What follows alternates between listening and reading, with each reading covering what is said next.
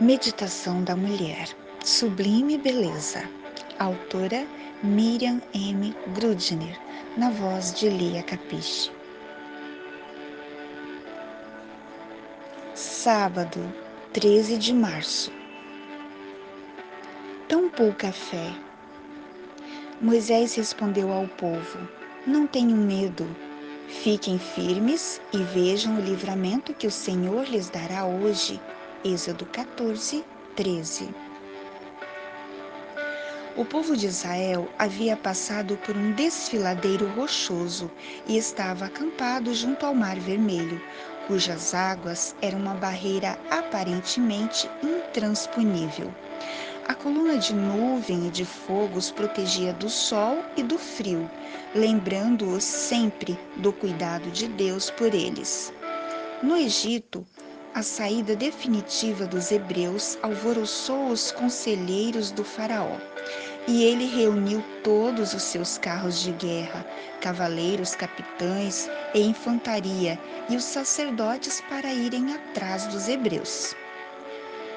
De repente, o povo viu um exército se aproximar e todos se desesperaram. Uns clamaram ao Senhor, mas a maioria queixou-se.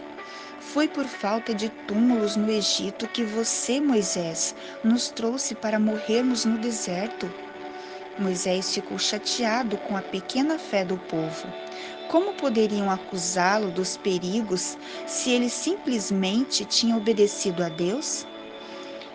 Havia sido revelado a Moisés que o Faraó os perseguiria, mas que Deus seria honrado em livrá-los. O manso líder disse aos israelitas para se acalmarem e aguardarem no Senhor. O povo indisciplinado, nessa hora, perdeu a razão, chorou alto, descabelou-se e apelou à violência. Viram como mau presságio até a coluna de proteção divina. Enquanto o exército egípcio se aproximava, a coluna de nuvem se interpôs entre os, os israelitas e os inimigos, como um muro de trevas, e eles pararam. Por outro lado, a nuvem clareou o acampamento todo e a esperança renasceu. Foi ordenado ao povo que marchasse.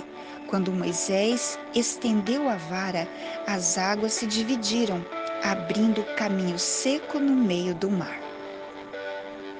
Os egípcios continuaram a perseguição com os cavalos, carros e cavaleiros, até o meio do mar.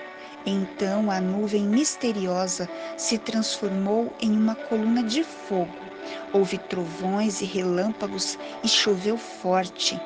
Confusos e espantados sobre a ira de Deus, os inimigos tentaram retornar, mas Moisés estendeu a vara e o paredão de águas voltou violentamente ao leito, engolindo o exército egípcio. De manhã, os hebreus viram assombrados os restos do poderoso adversário que os ameaçava e louvaram a Deus pelo miraculoso livramento. A providência havia levado os hebreus àquela situação de impossibilidade humana, a fim de manifestar o seu poder e lhes fortalecer a fé. Quando parece impossível continuar avançando, Deus insiste Continue. Se desejamos ver um milagre, precisamos simplesmente obedecer. Tenha um lindo sábado na presença do nosso Deus.